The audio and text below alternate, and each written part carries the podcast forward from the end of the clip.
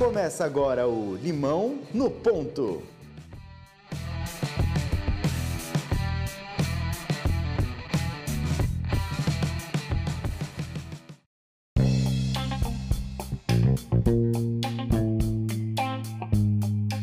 Bom, sejam muito bem-vindos a mais um episódio do Limão no Ponto. Aqui quem fala é Danilo Cruz. Mendonça. E estamos aqui especialmente hoje com o Alexander Osterwalder, nosso convidado especial. Alexander, thank you so much for your time. My pleasure. Thank you to have us here to talk a little bit. Alexander, to start our interview today, uh, what do you think is the biggest challenge of the new startup today? you know, for any startup, the challenge is survival. for sure. Going from idea to a you know value proposition that customers want and a business model that can scale, that's the that's the main challenge, right? So the idea doesn't matter, the starting point doesn't matter, the vision doesn't matter. What matters is can you rapidly enough adapt your idea into something that's really going to work.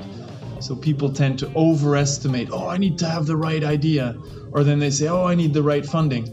You know, funding gives you some time to search, but that's not the challenge. The challenge is to find a value proposition that customers want and a business model that scales. Sounds pretty trivial, but it's actually very hard, right? So that's why still a lot of startups die. The good news is we now know how to do that a lot more systematically.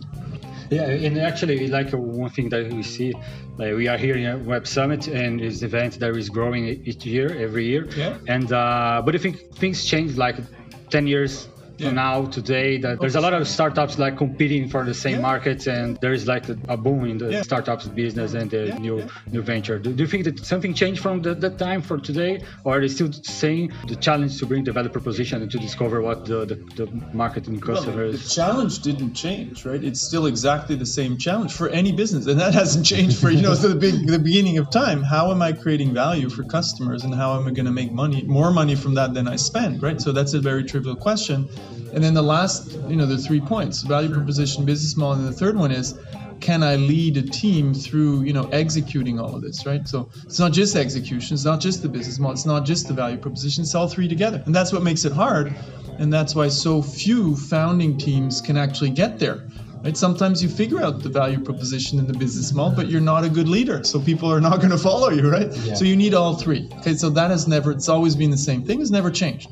What has changed is how we can systematically start de-risking ideas. So we used to teach the business plan right? That's the worst mm-hmm. possible way to de-risk an idea because you're basically you know Write sketching you're writing a book about a fantasy and then oh. oh. here's how i'm going to execute it. But it's not an execution challenge it's a search and adaptation challenge.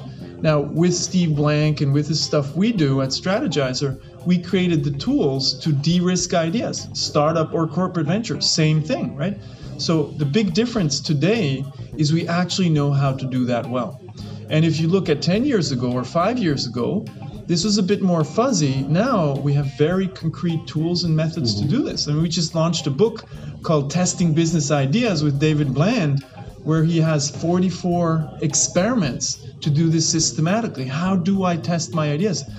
It's not just about building a prototype. Actually, you know, when you build something, you should already have a lot of evidence that you're on the right path. How you talk to customers, beyond customer interviews, how do I understand the biggest challenges that my customers have, the biggest ambitions that I have? We now know how to do this. So any entrepreneur who hasn't learned how to do this like a doctor before, you know, becoming a practitioner is is is working irresponsibly with his or her time or the investor's money. So the big difference is this is now becoming a profession. It wasn't, now it is. So today we know how to do this a lot better. We have a lot of the answers. So the challenge is the same. The way we address the challenge has radically changed. Radically. And, and when you're talking about the early stage startups and think like how to bring the idea to the, the real world, Yeah. uh, what do you think is the most challenge to use the value proposition and the business model Canvas? And I know there is a lot of Yeah. some, some, some assumptions that the, the Yeah. entrepreneurs ha- have to take Yeah. and a lot of uh, scenarios and hypotheses that you have to use.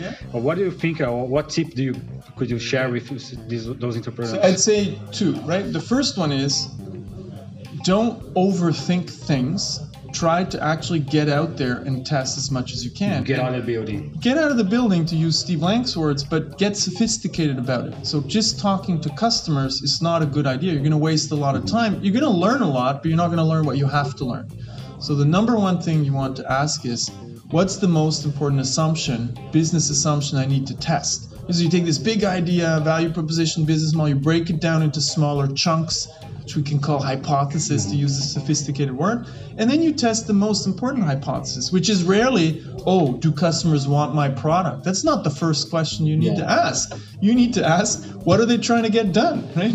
so getting out there, trying to figure that out, and then trying in a very sophisticated way, figuring out what's most important, what's least important.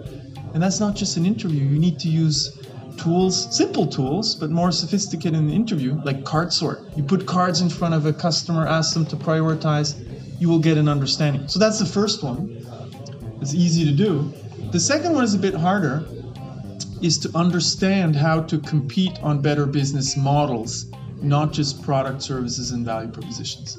I believe today, no customer is going to buy a crappy product, service, or value proposition. Like that's the, the name of the game. Just to be able to compete is to mm-hmm. have a product that customers want. Getting there, okay, not so easy, but there's so much competition already that if you want to stand out and survive for more than you know a year or two years or four years, you actually need to think hard about the business model.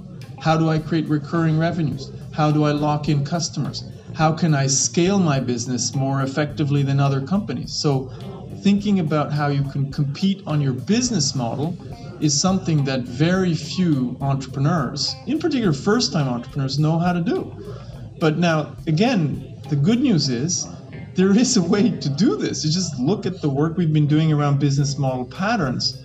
Don't just get stuck with the product. Mm-hmm. Products and price is one way to compete, and that's 19th century, maybe 20th century. In the 21st century, that is just a given. Great product at a great price. Now show me the business model that's going to allow you to outcompete others. So people are still stuck in a product-based world, whereas they need to think a lot harder about the right business model. It doesn't have to be new; it just needs to be the right one and better than everybody else. Talk about the other side. What's the thing that entrepreneur should not do in the first stage of this project? So, um, believe that fundraising is a proof of a good idea. so, and, and, and a great example of that is always it's always good to make fun of companies. Right? WeWork was amazing at fundraising. Did that prove it's a great idea? Well, you know, it's maybe a good idea, but they, they raised more money than they needed. They were valued, you know, higher than the business is actually worth. So don't mistake fundraising as a revenue source. It's not a revenue source. It's simply buying you some time to figure out a business model. And you know, Uber, WeWork, they all were very good at fundraising, you know, amazing. But that doesn't mean they're not going to have to figure out a business model at one point, right? So I think the earlier you can start understanding what the business model could be, the better. Now, you can postpone figuring out how to make a profit for years if you're able to raise the funding, but you're not going to be able to postpone that forever. So, you know, so, so, so some people, this is not a joke. They sometimes forget it's not about fundraising. Startups is not about fundraising. Like, your number one job is not to raise money. Your number one job is to build a business. You're not developing a business for say for, For the investors. For the investors, right? Exactly. You're Well, looking for the customers actually, the you are. So you Yeah. are. But so here's here's the thing, you know, investors they're they have one goal, which is to make money on your business model, right? So they're looking for the exit, and they're looking for a fast exit. But once they're gone, you know, you you're stuck have with to it. Yeah, you still need to you. build a business, right? So your goals and the investor's goals are substantially different. There's an overlap, it's a Venn diagram, but your goals as a founder is substantially different.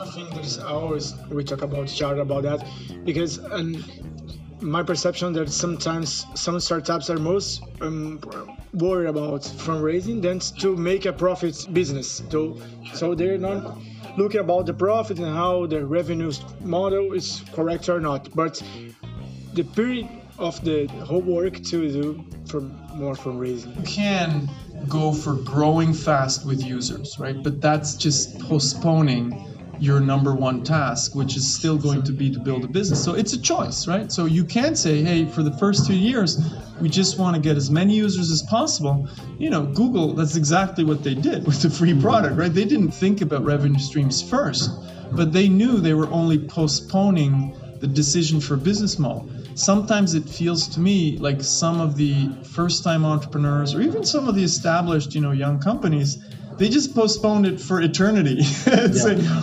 and that's because money is so cheap these days. Like, you know, and hype is so cheap, and that's going to change, right? Just because you know a lot of the unicorns are dying, rightfully so.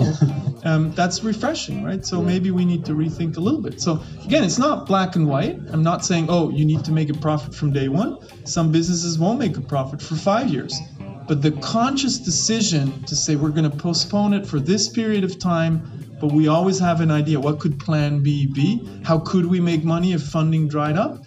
That's just smart entrepreneurship, right? And we have a question for one of our listeners. Uh, basically, this challenge to use the value proposition canvas yeah. in, in an established company in a more traditional yeah, way. Yeah, and when you do that, you get like uh, key points that change completely the business. And what do you think about it? Your suggestion to overcome these obstacles in the, the, more traditional companies that is trying to look to the innovation, but yeah. sometimes they still fear for the, the innovation. Sure. So, you know, I mean, we work with a lot of established companies around the world, like MasterCard, GE, and so on. So that's what we face every day. Now, if you are somewhere really far down in the food chain, there's nothing you can do. You can change your job. You can change and go into a company where you know, innovation is more established. So why is Amazon or Ping An, to take a, you know, an alternative example, why are they so successful with innovation? Because there's a space to experiment and fail. Failure is a good thing when we're looking for a new business model, new growth engines. In some companies, it's not. So if you're down in the food chain, you can't do anything. Like, it's like Don Quixote, right? You're fighting against the windmills. Mm-hmm. So you're better off changing. Now, if you're higher up in the food chain, you actually just need to make explicit how does this work today? You need to explain, and that's what we often do with companies. We explain how innovation and execution is different. We call it exploit, explore. Exploiting existing business, exploring new ones. It's not one more important than the other, they're both important.